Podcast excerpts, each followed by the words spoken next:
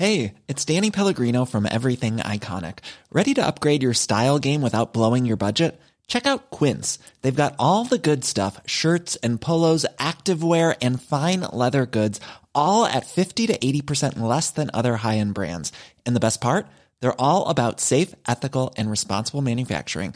Get that luxury vibe without the luxury price tag. Hit up quince.com slash upgrade for free shipping and 365 day returns on your next order. That's quince.com slash upgrade.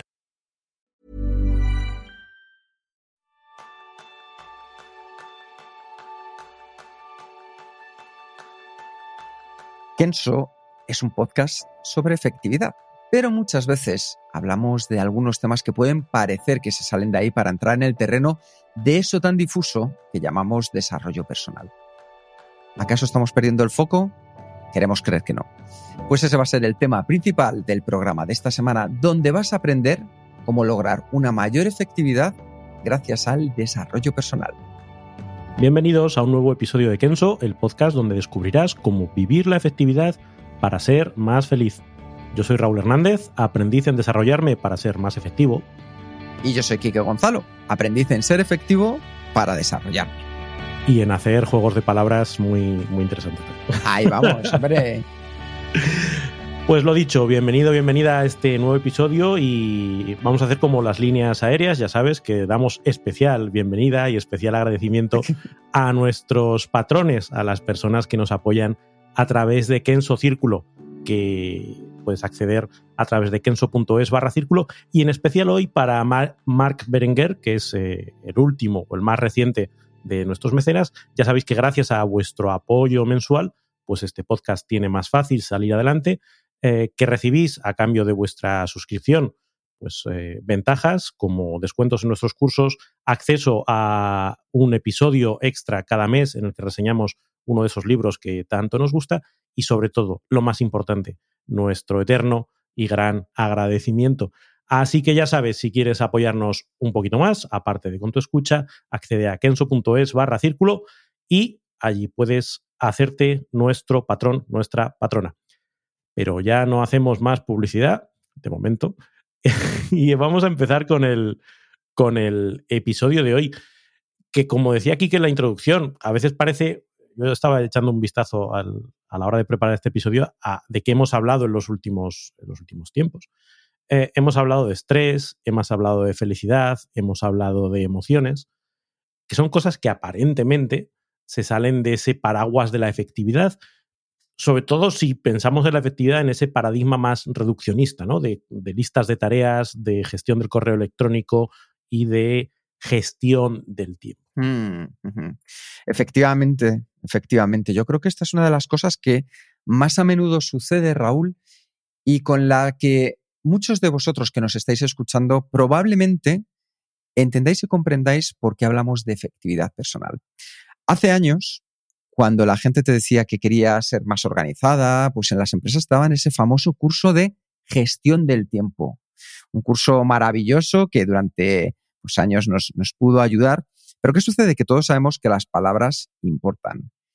Y el tiempo, pues lamentablemente no se gestiona. ¿Tú cuántas horas tienes al día, Raúl? Bueno, últimamente eh, menos que, lo normal, porque duermo más de lo que dormía antes, así que, pero sí, 24, 24, ni una más ni una menos. 24 tienes tú, 24 tengo yo y 24 tienes tú que nos estás escuchando, con lo cual el tiempo no lo gestionamos. Podemos gestionar nuestros picos de energía cuando tenemos más para poder centrarnos en aquellas tareas más importantes. Podemos gestionar aquellos recursos que podemos echar mano para que las tareas, las acciones nos vayan mejor en la vida personal o en la vida profesional. Podemos echar recursos pues, de las personas, mano a esas personas, esa gestión, pero desde luego el tiempo va a ser el mismo para cada uno de nosotros cada día de la semana, cada día de nuestra vida. ¿Qué sucedió? Que de ahí pasamos al concepto ya marketingiano de productividad personal, donde ya se habla de hacer más con menos. ¿Y qué sucede? Que yo muchas veces, Raúl, he llegado a casa, me han preguntado, Quique, ¿qué tal el día? Y digo, oye, pues hoy he hecho un montón de cosas, pero no, no, no he tenido esa sensación de avanzar. Y otro día, ante la misma pregunta, decía, hoy he hecho una cosa y esto sí que nos ha ayudado a avanzar. ¿Qué sucede? que hacer más cosas no es sinónimo de estar haciendo las cosas correctas, que es la productividad. Y cada vez que yo escucho cosas como productividad extrema, productividad radical, máximo 24 horas, que parecen más títulos de películas que estados de ánimos que nos ayuden a ser felices y saber mucho mejor cómo organizarnos, pues esto de la productividad lo podemos dejar como que de lado. Y por eso nosotros hablamos de la efectividad, que la efectividad es hacer las cosas correctas en el momento correcto y de la manera correcta. Y desde ahí conseguir ese desarrollo personal que cada uno de nosotros llevamos con nuestro potencial y que podemos aprovecharlo al máximo manteniendo, y ojo, esto es muy importante, nuestro propio estilo, que es único, que es diferente al de los demás. Sí, eh, yo cuando, cuando estábamos preparando este, este episodio me venía a la cabeza la sintonía de una sitcom que, que hubo hace años que se llamaba Matrimonio con Hijos y que había una canción, no sé si atreverme a cantarla, bueno, qué demonios. Dale, dale, por favor. Venga, hemos venido a jugar.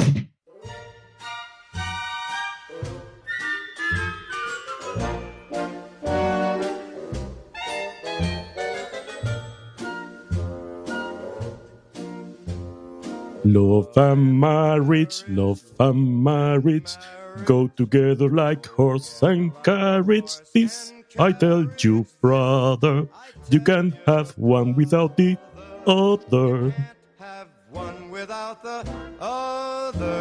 En fin, perdón, lamento, lamento este momento musical, pero me venía muy porque son dos conceptos que es que van de la mano, van de la mano y como hemos hecho en la introducción, eh, se forma ahí como un círculo de realimentación. Es decir, necesitas el desarrollo personal para poder ser efectivo y a través de la efectividad, además, consigues un mayor desarrollo personal. Es un círculo virtuoso que se crea entre esos dos conceptos y es imposible separar lo uno de lo otro.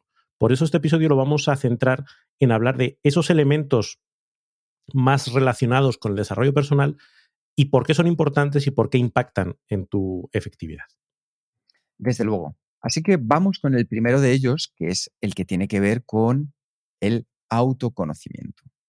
¿Por qué? Pues porque si vamos desarrollando nuestro potencial, lo mejor es saber dónde estamos a día de hoy. Y el autoconocimiento, aparte de ser uno de los pilares fundamentales en Kenso, es de hecho el primero que tratamos.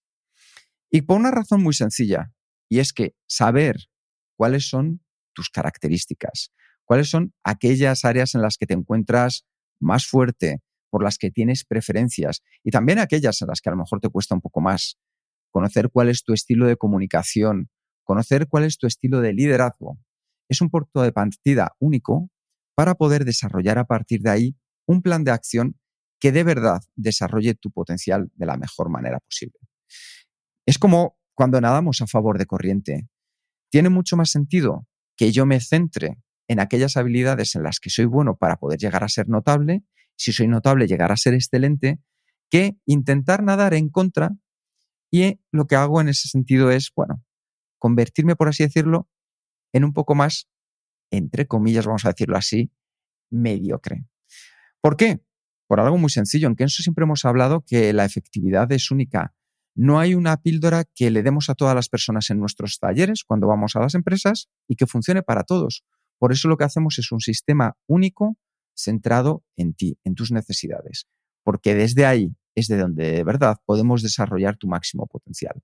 Raúl y yo somos distintos y seguro que tú que nos estás escuchando te puedes asemejar a determinadas cosas con Raúl, determinadas a mí, y otras que son únicas. Así que por eso siempre comenzamos con el autoconocimiento. Y aquí hay que decir que, Raúl, este es uno de los grandes aprendizajes desde que hemos puesto en práctica todos los talleres de Kenso. Sí, fíjate que el otro día me, hacía reír eh, estos de Pantomima Full, ¿no? Que lanzaban un, sketch de estos que lanzan ellos cada viernes, donde hablaban de las rutinas mañaneras. Y justo el día anterior yo estaba, había estado escribiendo sobre rutinas mañaneras, digo, vaya por Dios. Pero bueno, criticaban un poco esa visión de, oye, te tienes que levantar a las 5, tienes que haber corrido 5 kilómetros antes de las 6 de la mañana, haber meditado, haber hecho una serie de cosas como unas recetas un poco estándares que parece que, vienen asociadas, pues eso, a esto de, ser efectivo, ser productivo.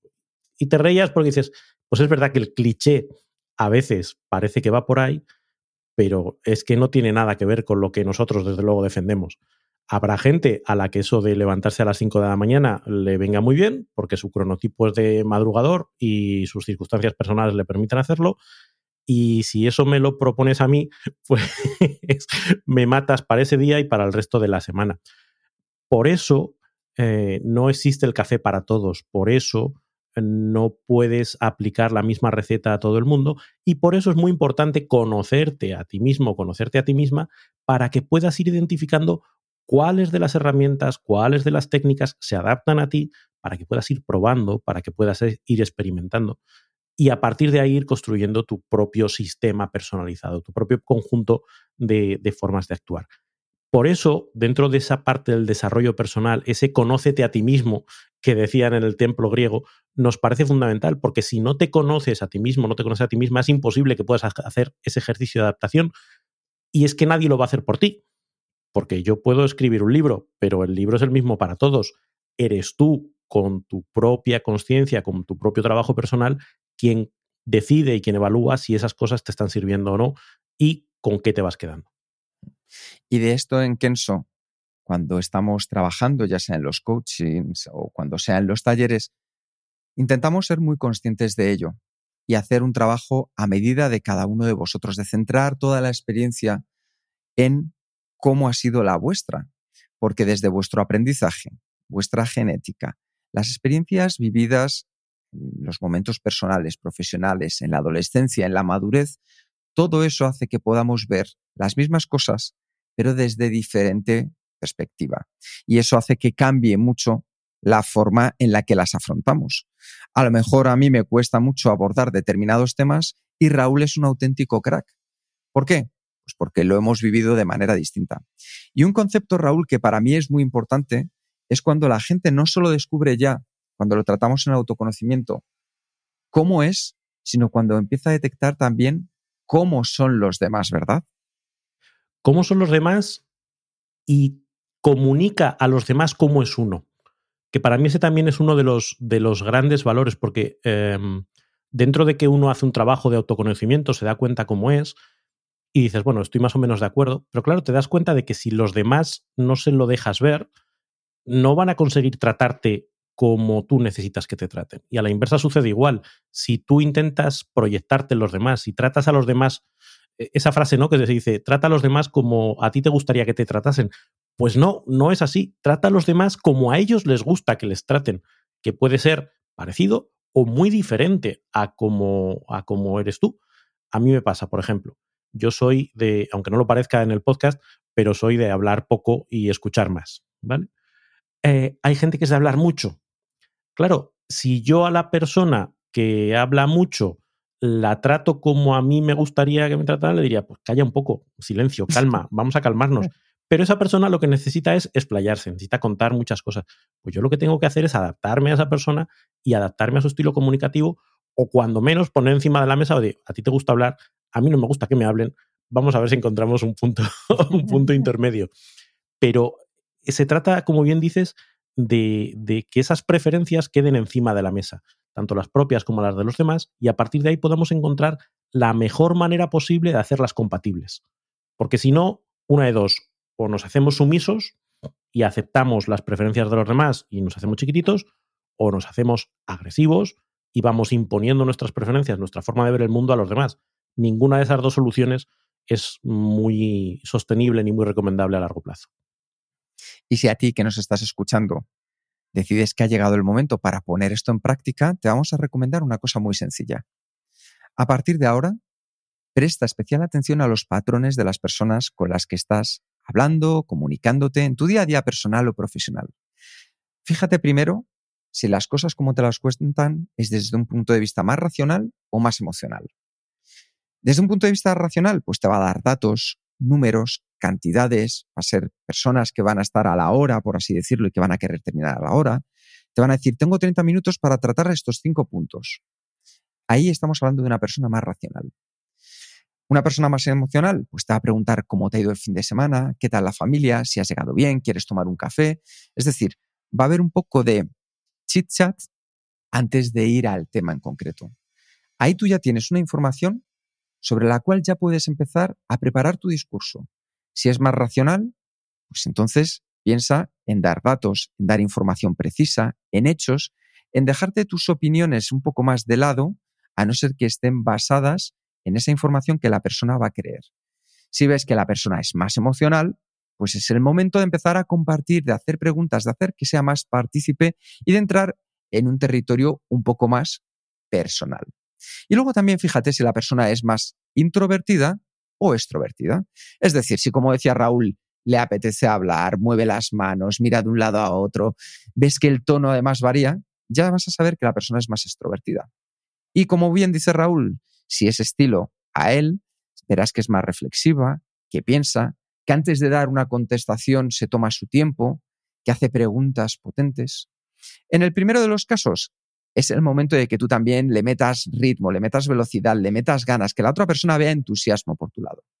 Y si la persona es más extrovertida, en el buen sentido, desde luego, perdón, introvertida en el buen sentido, entonces es el momento de dejar tiempo, que el tono sea más, por así decirlo, plano, que des tranquilidad a la otra persona para que pueda responder.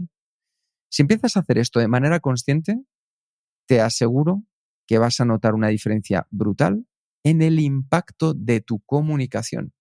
Y eso es efectividad. Y eso es desarrollar tu potencial, tu desarrollo personal. Así es. Y otro elemento, aparte del autoconocimiento, en el que insistimos mucho en, en nuestros talleres y que es fundamental para la efectividad, es eso del propósito eso que Quique tanto, tanto le gusta y tanto utiliza como faro. En... Pero claro, tú piensas que cuando hablamos de efectividad pensamos en, un resultado, en qué quieres conseguir. A veces no es tanto un resultado en términos de objetivos, en términos de proyectos completados, sino es un, una forma de estar en el mundo. ¿Cuál es la vida que quiero tener? ¿Cómo quiero eh, estar en, y relacionarme con, con los demás o relacionarme con la realidad? Claro, si tú no sabes qué es lo que quieres, si tú no tienes claridad respecto a dónde quieres ir, ¿cómo vas a ser efectivo o efectiva si no tienes contra qué compararte? Uno es efectivo en la medida en que consigue su propósito. Si no tienes claro el propósito, no hay manera de que sepas. Puedes estar más o menos ocupado, puedes hacer más o menos cosas, pero efectividad, como decía la, frase del filósofo, ningún viento es favorable para el que no sabe dónde va. Pues en esas estamos. Si no tienes claro a qué puerto te diriges, en el fondo te da igual hacer unas cosas que otras, comportarte de una manera que otra, porque no tienes esa piedra de comparación. Hace unas semanas Raúl estaba un taller, eh, dando un taller, impartiendo un taller en el Instituto de Estudios Fiscales para altos cargos de la agencia tributaria, que por cierto son encantadores. Hay que, hay que decirlo, ¿eh? Otra cosa es que la recaudación ya según, distinta, el según, el, momento. y, y les pareció la parte del propósito algo brutal, porque es un descubrimiento que cuando lo tienes en cuenta, no estamos aquí hablando de nada maravilloso, de unicornios, no, no. Es algo muy sencillo que lo podemos poner en práctica en nuestro día a día. Es esa brújula que nos va indicando la dirección. Y la dirección de nuestra vida, podemos decidir dos cosas, o caminar con una brújula que nos vaya indicando dónde está nuestro norte, o decidid que nos tiramos a la aventura e ir sin un propósito. Y entonces es probable que vivamos el propósito de otras personas o de nuestra empresa o simplemente dar vueltas en círculos. ¿Es bueno? ¿Es malo? No, no es ni bueno ni es malo. Simplemente que si tú sabes al final hacia dónde te quieres dirigir y tú dices, oye, mira, yo quiero ser una gran madre de familia o un gran padre de familia.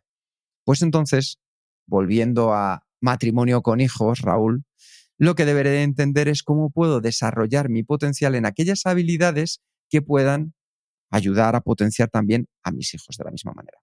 Por eso el propósito es tan importante. Y el propósito varía, varía como va variando nuestra vida, porque nada es eterno ni dura para siempre en este caso, sino que vamos puliéndonos, vamos aprendiendo, vamos cambiando. Pero lo importante es que más o menos sepamos hacia dónde nos queremos dirigir, porque este ejemplo clásico, ¿verdad? De el barco que sale desde Cádiz hacia Nueva York y que de repente solamente por equivocarse un par de grados hacia un lado, hacia otro, llegará a cualquier sitio, menos a Nueva York a la larga. Pues esto es importantísimo. Hay que ir ajustando el ritmo de manera permanente. Eh, y para eso sirven las brújulas, precisamente para cada X kilómetros o cada X millas náuticas en este caso, ir viendo si vas en la dirección adecuada o si tienes que girar un poquito el timón. Al final, el propósito es eh, esa herramienta que eh, en el día a día y ante las pequeñas y grandes decisiones de la vida te ayuda a elegir por un lado o por otro. Cuanto más claridad tengas en el propósito, cuando más visión concreta de, lo que quieres conseguir o de cuáles son tus valores o cuáles son los elementos que realmente contribuyen a ese propósito, más fácil va a ser que esas decisiones sean evidentes, menos te lo vas a tener que pensar. Muchas veces no se trata de hacer una lista de, pros y contras, sino que es que te, nace de dentro. Cuando tienes claridad en el propósito, es mucho más fácil tomar decisiones y actuar. Yo siempre lo recomiendo, Raúl, un preguntarnos ¿para qué me levanto todos los días de la cama? Esa respuesta es una de las claves para nuestro día a día. Para disfrutar, para tener claro, para priorizar. Si de verdad sabes hacia dónde te diriges en el propio día a día, es más fácil que seas un poco más feliz y que te desarrolles. De hecho, me preguntaban en, en este mismo curso, me decían, oye, pero tú, en general, ¿cómo lo haces para ser feliz? Yo les decía, es que la felicidad no se encuentra en los placeres momentáneos, puntuales, o en aquellos grandecitos que también. Para mí la felicidad se basa en todas aquellas cosas que puedo hacer de manera repetida cada día. Si para mí mi propósito, lo he contado alguna vez en este podcast, es ser roca y agua, eso significa que poder salir todos los días a pasear con mis perras me hace feliz.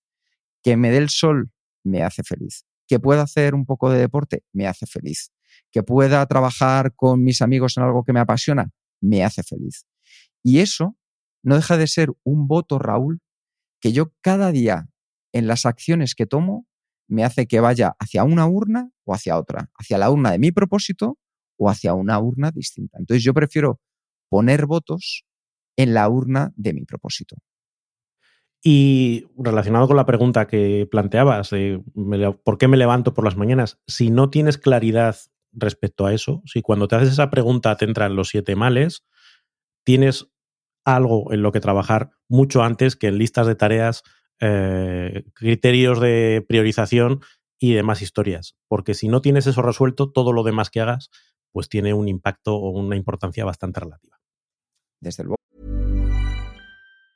Hey, I'm Ryan Reynolds. Recently, I asked Mint Mobile's legal team if big wireless companies are allowed to raise prices due to inflation. They said yes. And then when I asked if raising prices technically violates those onerous two-year contracts, they said, "What the f*** are you talking about? You insane Hollywood ass." So to recap, we're cutting the price of Mint Unlimited from $30 a month to just $15 a month. Give it a try at mintmobile.com slash switch. $45 up front for three months plus taxes and fees. Promo for new customers for limited time. Unlimited more than 40 gigabytes per month. Slows. Full terms at mintmobile.com.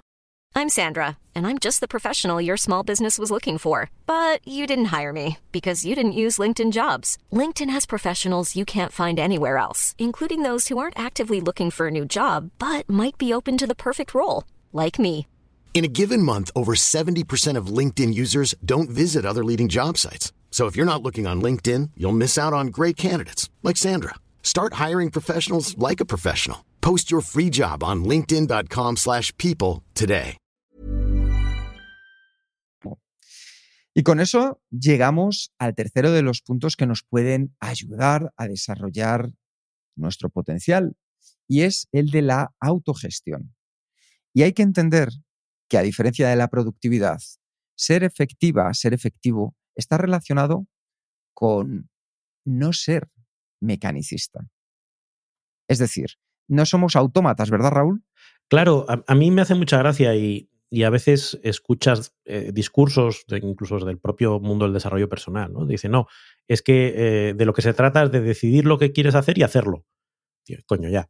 Claro, si, todo fuera así de fácil, pues todos seríamos eh, millonarios y todos tendríamos súper éxito y todos tendríamos...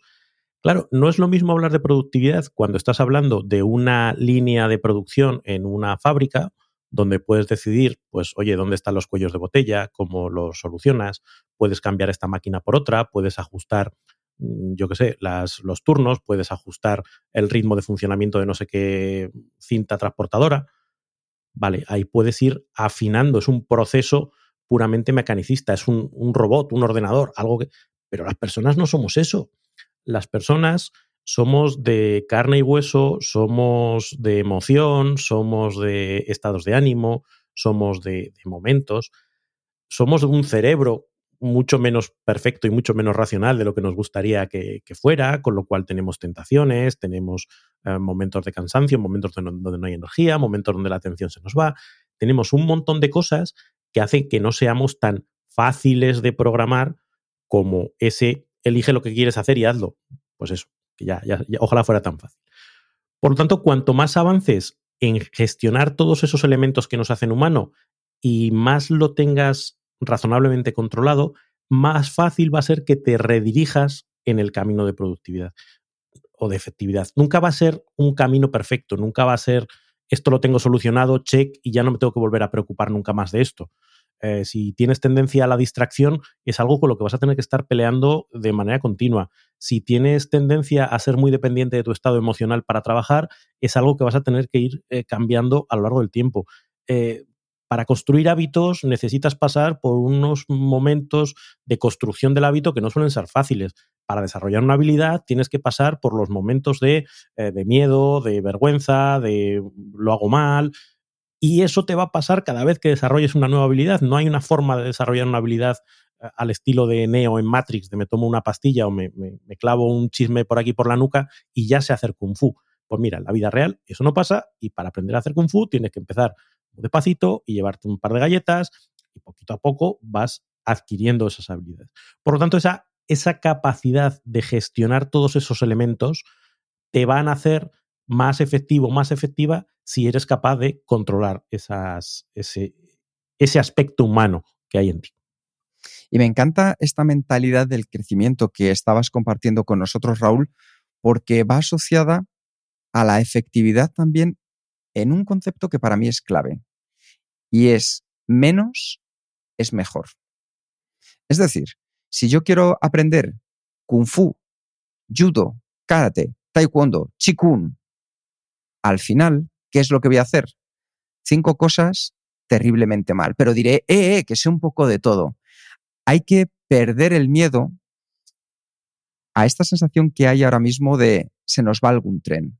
Por supuesto que se nos tienen que escapar trenes. A montones. Y eso es claro. y esa es la clave del crecimiento.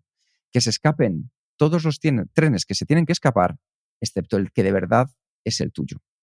Si tú quieres ser el mejor repartiendo galletas o la mejor repartiendo galletas estilo kung fu, haz kung fu, hazlo bien, céntrate, disfruta, aprende, repite un día, otro día, al día siguiente, con lo bueno y con lo malo. Porque entonces serás un artesano del kung fu.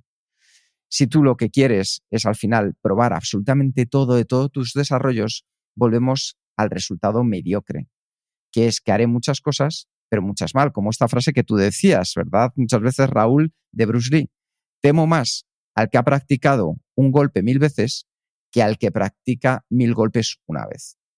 Y esa es parte de la mentalidad del crecimiento. Fíjate, eh, curiosamente, eh, esta semana estábamos grabando uno de los episodios reseña que, lanzamos para nuestros patrones en Kenso Círculo. Hablábamos del libro 4.000 horas eh, y si te apuntas a Kenso Círculo podrás escuchar esa, mm, esa reseña. Y ese era uno de los mensajes importantes y, y relevantes, es decir, tenemos que asumir la, mm, nuestros límites, tenemos que asumir el hecho de que no vamos a poder hacer todo lo que querríamos hacer, no vamos a poder leer todos los libros que querríamos hacer, no vamos a poder practicar todos los deportes que nos gustaría hacer, no vamos a poder visitar todas las cosas que nos gustaría, eh, los lugares que nos gustaría visitar.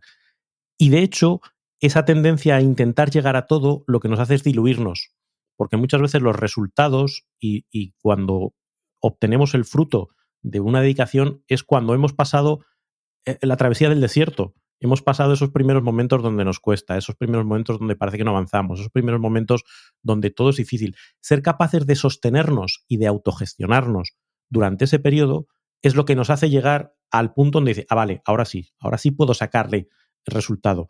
Hablaban en el libro, por ejemplo, de una relación. Pues si tú eh, tienes que aguantar una relación durante un tiempo largo, para que esa relación dé los frutos en términos de confianza, de estabilidad, de apoyo mutuo, de si pretendes encontrar eso en la primera semana y cuando no lo encuentras pasas a otra, siempre vas a estar picando de aquí, de allá, de aquí, de allá, porque no vas a encontrar satisfacción. No, es que la satisfacción viene precisamente de dejar de piquetear, viene del el compromiso a medio largo plazo. Y eso pasa en muchos otros ámbitos de la vida. Y es muy interesante lo que estabas comentando ahora mismo, Raúl, por un tema muy concreto. Hablabas justo al comienzo de la parte de autogestión que la mayoría de nosotros ya no trabajamos en las fábricas. Cuando tú te trabajabas en las fábricas, te decían, oye, hay que poner 2.000 tornillos al día.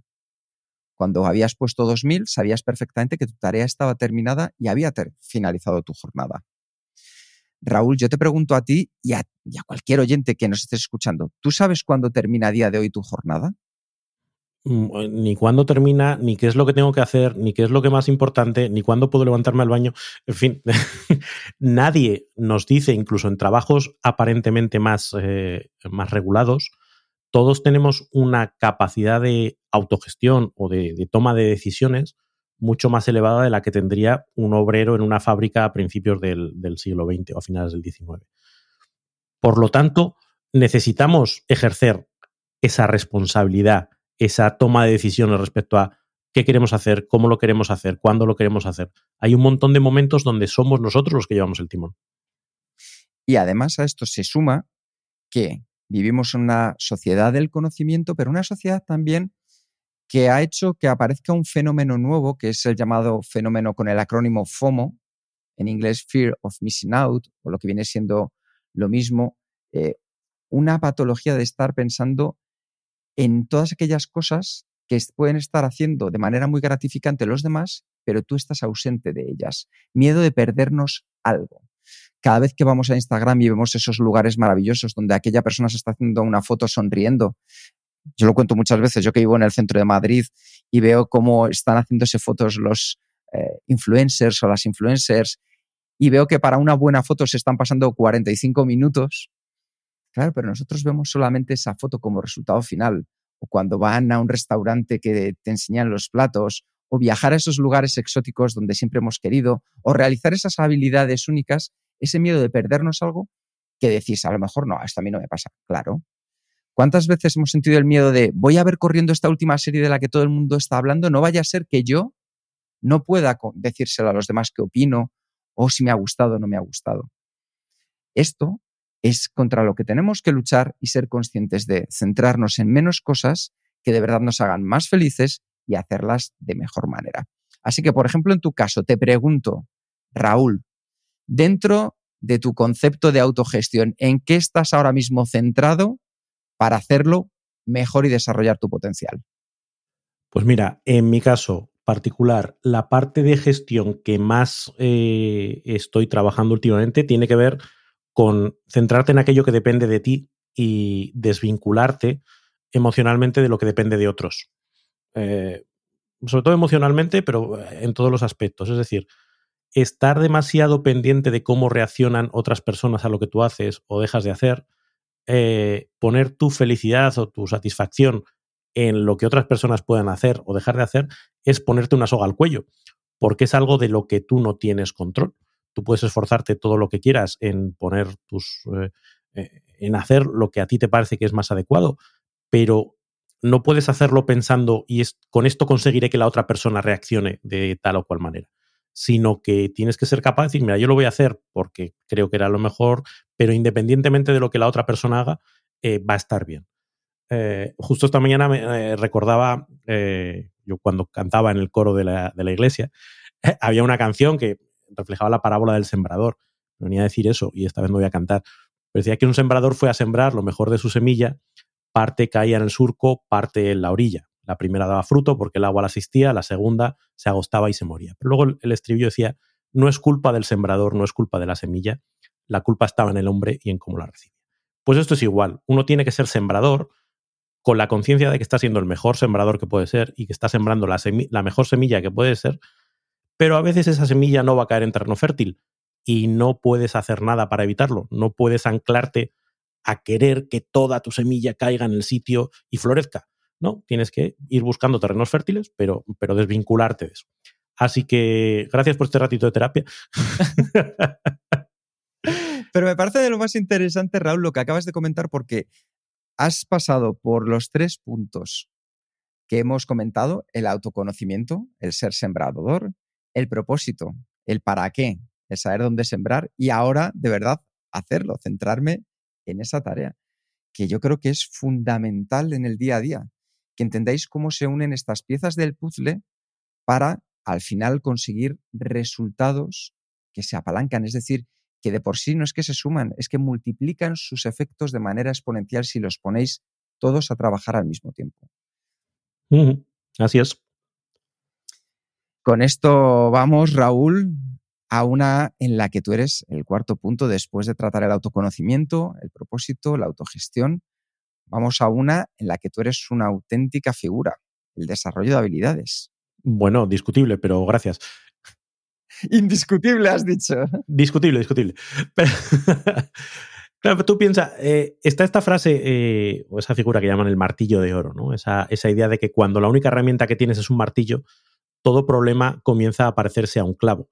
Es decir, como solo tienes un martillo, pues todo lo intentas resolver dando martillazos. Aunque lo que en ese momento se requiera sea un destornillador, pero como tú no lo tienes, pues a martillazos. Desarrollar habilidades es el equivalente metafórico a tener una caja de herramientas cada vez más grande, cada vez más variada, cada vez más versátil. Yo suelo decir, y esta es una frase que sí que me apunto yo, que cuantas más habilidades tengas y más desarrolladas estén, más probable es que tengas suerte. Nada te asegura el 100% del éxito, porque en la vida pues, hay circunstancias que escapan fuera de tu control. Pero si tú tienes habilidades variadas, habilidades que además se complementan entre sí, habilidades que, como decíamos antes, no son solo picoteos, sino que profundizas lo suficiente en ellas como para que realmente sean útiles, te puedes enfrentar a una gama de eh, problemas o de retos mucho más amplia. Vinculado a lo que decía antes del martillo, pues es como si en vez de un martillo tuvieses un martillo y un destornillador y una ah, llave inglesa y un taladro y un pues puedes hacer muchos más proyectos de bricolaje que si solo tienes un martillo. Por eso, cuando hablamos de efectividad, nuestra capacidad para alcanzar objetivos y de enfrentarnos, a de enfrentarnos a retos depende de esa caja de herramientas. Si es pequeñita y poco surtida, pues es que no vamos a tener muchas posibilidades de lograr cosas. Por eso es muy importante darse cuenta qué herramientas necesitamos, teniendo en cuenta el propósito que teníamos, teniendo en cuenta la parte del autoconocimiento. ¿Qué herramientas necesitamos para cumplir eso? Pues cuando lo sepamos, encargarnos de adquirir esas herramientas, de pasar por el proceso de aprendizaje para adquirir esas herramientas. Y una cosa fundamental, Raúl, ¿puedes poner ejemplos de qué son habilidades? Hay una, una, una frase que me gustaba mucho que venía a decir que habilidades es cualquier cosa que te permita eh, aprovechar oportunidades o enfrentarte a retos y que además sea de manera, de manera sostenible en el tiempo, es decir, que, lo mantengas a lo largo del tiempo, no que aprendas a hacer algo hoy y dentro de un mes ya no sepas hacerlo, sino que lo incorpores a tu, a tu acervo de manera permanente. Habilidades es todo aquello que te permite ampliar tu abanico de acción. ¿Qué quiero decir con esto? Por ejemplo, si yo no sé escribir, lo más básico, pues no me puedo comunicar de forma escrita con personas. Es así de sencillo. Puede, puede que sepa hablar, pero si no tengo una persona delante, pues no voy a poder comunicarme. Ahora, si sé hablar y escribir, puedo elegir si comunicarme eh, de manera oral o de manera eh, escrita. Si además, por ejemplo, tengo habilidades tecnológicas que me permiten, no sé, conectar una webcam, em, poner un foco y tener un micrófono, puedo hablar con personas en el bar, pero también puedo hablar con personas en YouTube. O puedo grabar un podcast. Cosa que si no tengo esas habilidades no puedo hacer. Esto lo puedes llevar a cualquier terreno de tu vida. Si yo sé freír un huevo, pues lo que puedo hacer son huevos fritos. Ahora, si lo que puedo hacer es eh, cocinar unas lentejas, pues puedo hacer huevos fritos o lentejas. Si puedo cocer pasta, pues tengo más variedad. Pues se, abre mi abanico de posibilidades cada vez que desarrollo una nueva habilidad que muchas veces pensamos en grandes habilidades, a veces son microhabilidades. A veces es, oye, ¿cómo aprendo a cocinar el pollo, que nunca lo he hecho, pero ahora que ya lo sé, lo incorporo. Y ahora, pues como el pollo, lo, lo empano. O sea, no es que tengo que aprender a cocinar, es tengo que aprender la microhabilidad que me permite ampliar un poquito más mi campo de acción. Esto me encanta lo que acabas de decir al final, Raúl, porque para alcanzar la maestría en cualquier habilidad que tú decidas, lo importante es comenzar con el primer paso. Y para decidir cuál es el primer paso, lo que te tienes que ir es a la mínima parte posible y accionable que puedas mantener en el tiempo de esa habilidad. Podemos hablar de comunicación. Si tú quieres mejorar la comunicación, por ejemplo, una mínima parte sostenible y accionable de la habilidad de comunicación es, a partir de ahora, antes de hablar, voy a dejar que pasen dos segundos.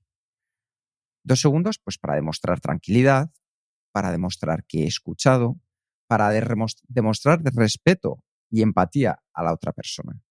Así es como podemos ir desarrollando las habilidades. Una vez que yo ya me sienta cómodo, esperando dos, cómodo, esperando dos segundos, puedo pasar al siguiente paso. ¿Y ese siguiente paso cuál puede ser? Empezar en lugar de, a la hora de responder, contar mi libro, hacer una pregunta. Todo eso es lo que hace que vaya mejorando mi habilidad de comunicación.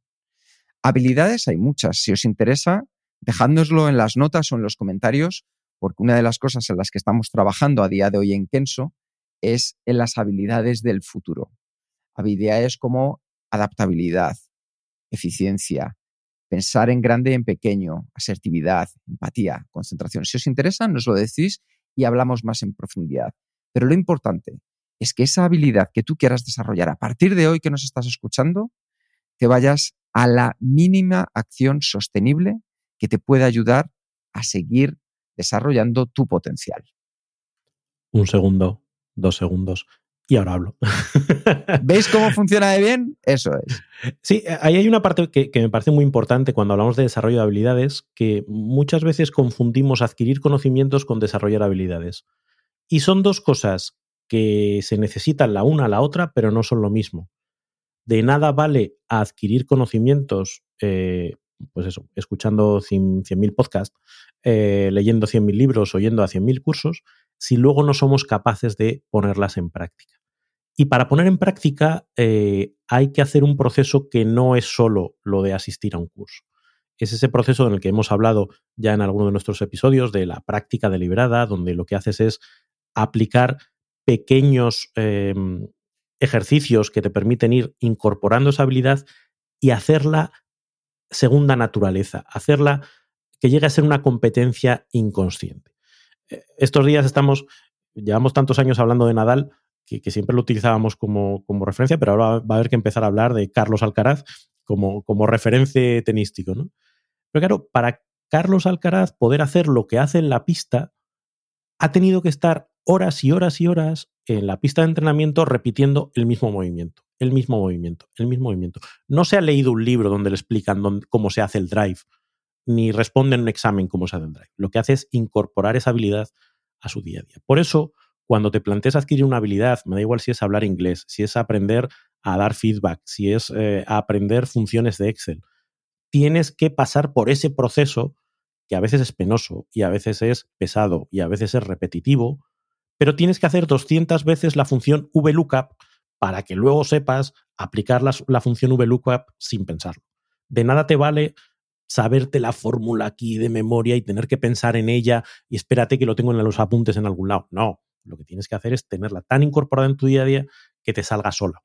Ese es el objetivo del aprendizaje, porque sin eso lo que tienes es conocimiento, pero no la habilidad desarrollada. Y eso me parece que es importante marcar la diferencia. Por supuesto. Y saber que a la hora de desarrollar la habilidad podemos encontrar y descubrir referentes que nos ayuden y que nos marquen un camino. Oye, me gustaría comunicar al estilo de Obama. ¿Significa que al final tengo que hablar como Obama? No, ni mucho menos. Significa que ese estilo a ti te da pautas, patrones, aprendizajes que puedes ir siguiendo y al final con quien te tienes que comparar es con la versión tuya de ayer, de antes de ayer, de hace una semana, de hace unos meses y que veas todo ese camino que has recorrido. Esa es de verdad la gran recompensa de desarrollar una habilidad. Sí, además integrarla en tu forma de ser y esto nos vincula con el primer punto cuando hablamos del, autoconocimiento. Por ejemplo, oye, es que hay que meter humor en, las, en, la comunicación. Pues oye, si eres muy gracioso, pues a lo mejor te sale de manera natural y te sale muy fácil hacer monólogos.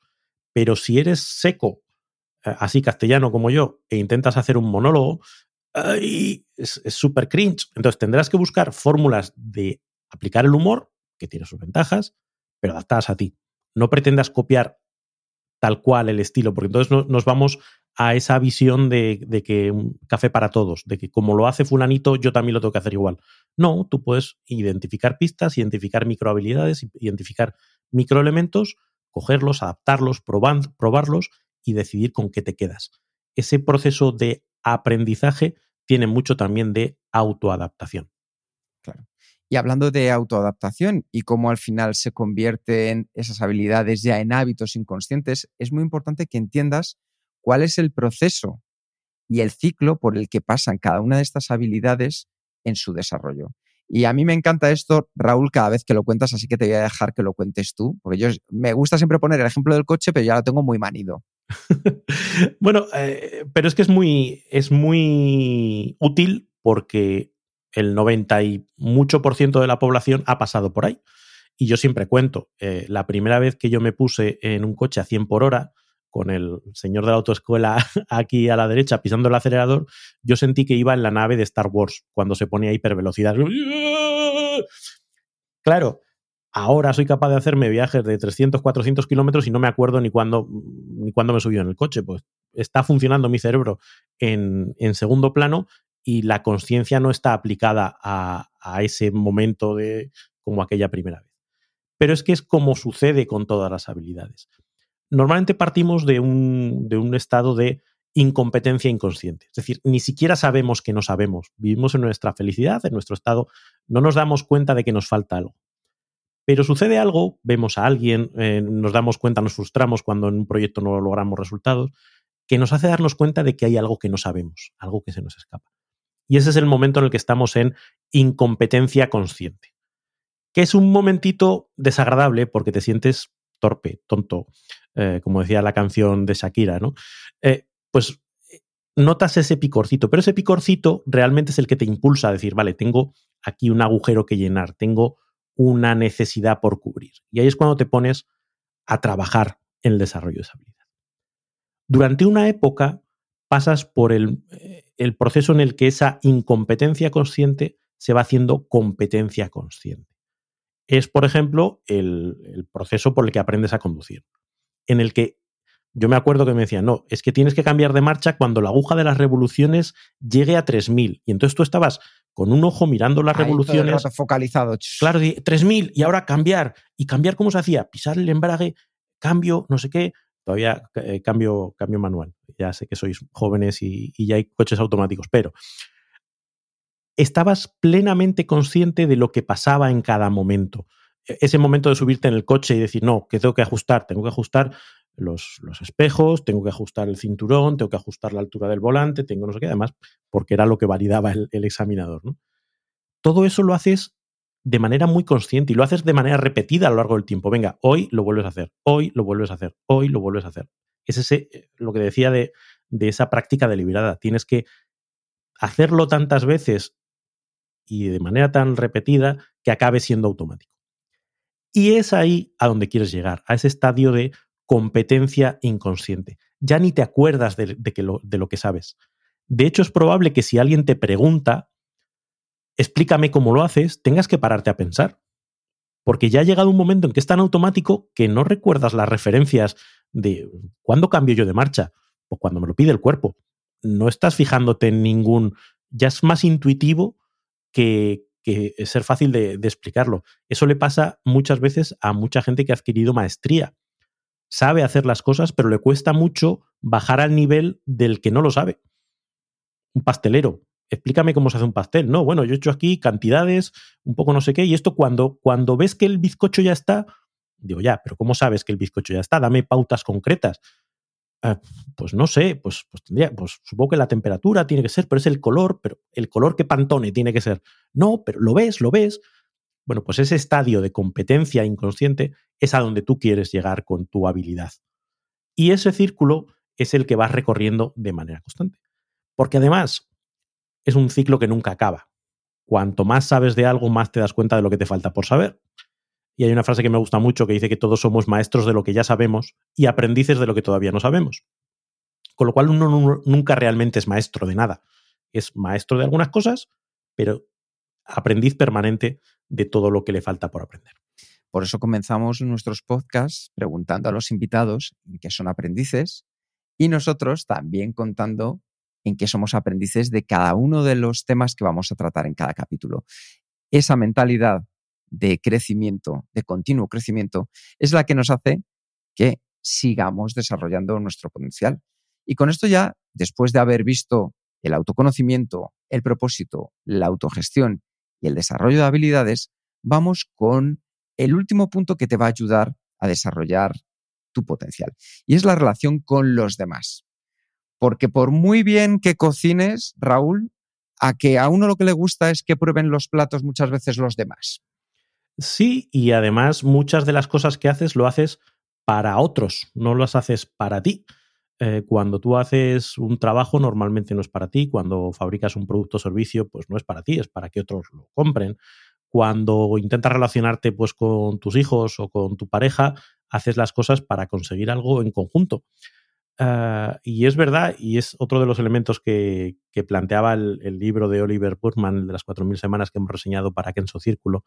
Em, a veces enfocamos la efectividad como algo individualista, de yo, mi propósito, mi tiempo, mi organización, mis prioridades, mis tomas de decisiones.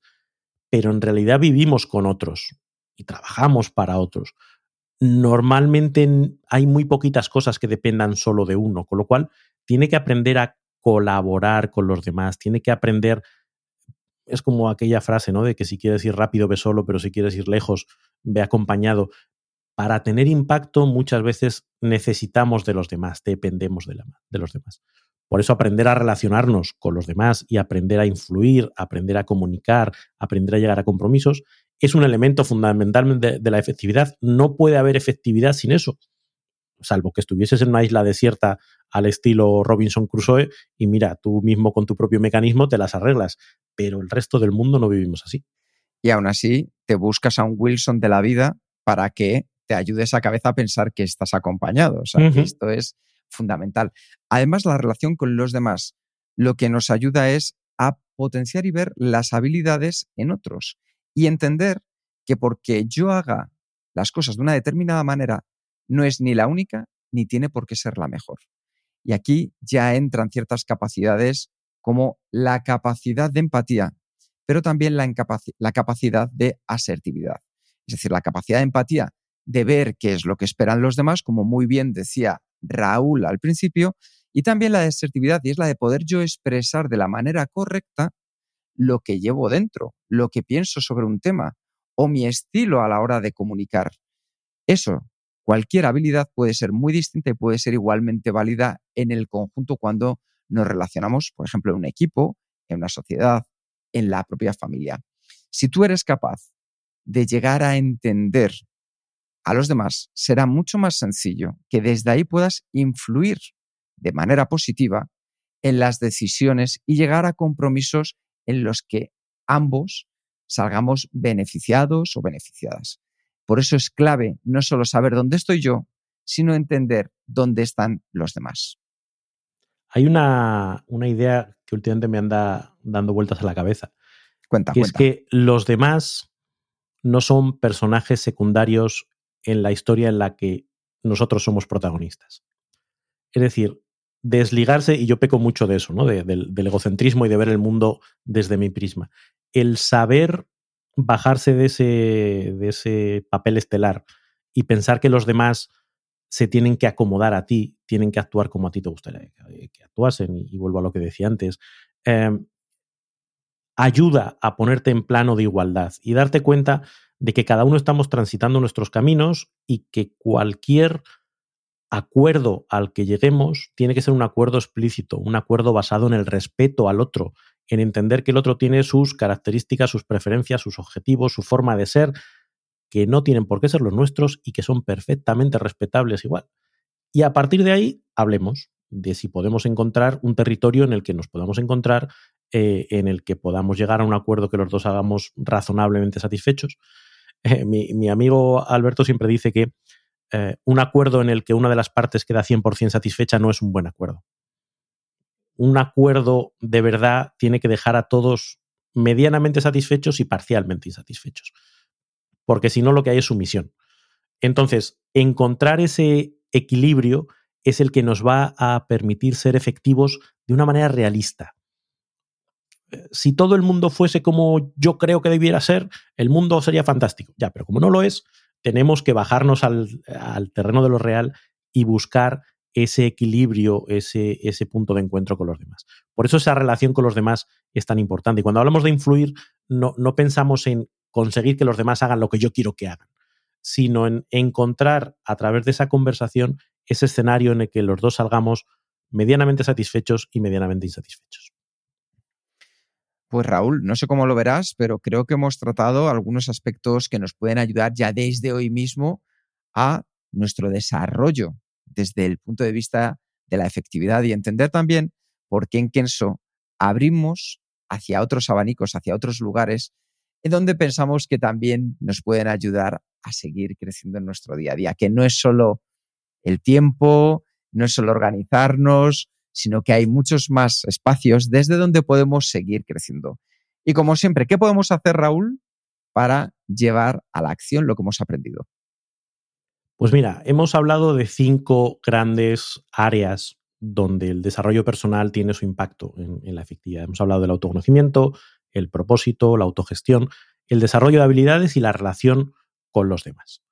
Entonces yo lo que te voy a proponer a ti, que me estás, que nos estás escuchando, es que identifiques cuál de esas cinco crees que a día de hoy a ti te ayudaría a lograr un paso de gigante en tu efectividad. ¿En cuál de ellos ves que dices, ostras, si yo trabajase en esto, daría un salto cualitativo en, la efectividad? Y una vez que identifiques en cuál de estas cinco áreas eh, crees que estaría tu foco, piensa cuál sería un primer paso que te permitiría avanzar en ese sentido. Pues me parece, yo creo que un reto de lo más bonito para aprovechar, como siempre, cada capítulo que tú que estás al otro lado escuchas de Kenso. Muchas gracias por escuchar el podcast de Kenso. Si te ha gustado, te agradeceríamos que te suscribas al podcast, lo compartas en tus redes sociales o dejes tu reseña de 5 estrellas para ayudarnos a llegar a más oyentes. Y si quieres conocer más sobre Kenso y cómo podemos acompañarte a ti, tu equipo o tu organización en el camino hacia la efectividad personal, puedes visitar nuestra web kenso.es. Te esperamos la semana que viene en el próximo episodio del podcast de Kenso, donde Raúl, Kike y Jerún buscarán más pistas sobre cómo vivir la efectividad para ser más feliz. Y hasta entonces, ahora es un buen momento para poner en práctica un nuevo hábito Kenso. Tu efectividad desarrolla tu potencial. Nos escuchamos pronto. Hasta la próxima.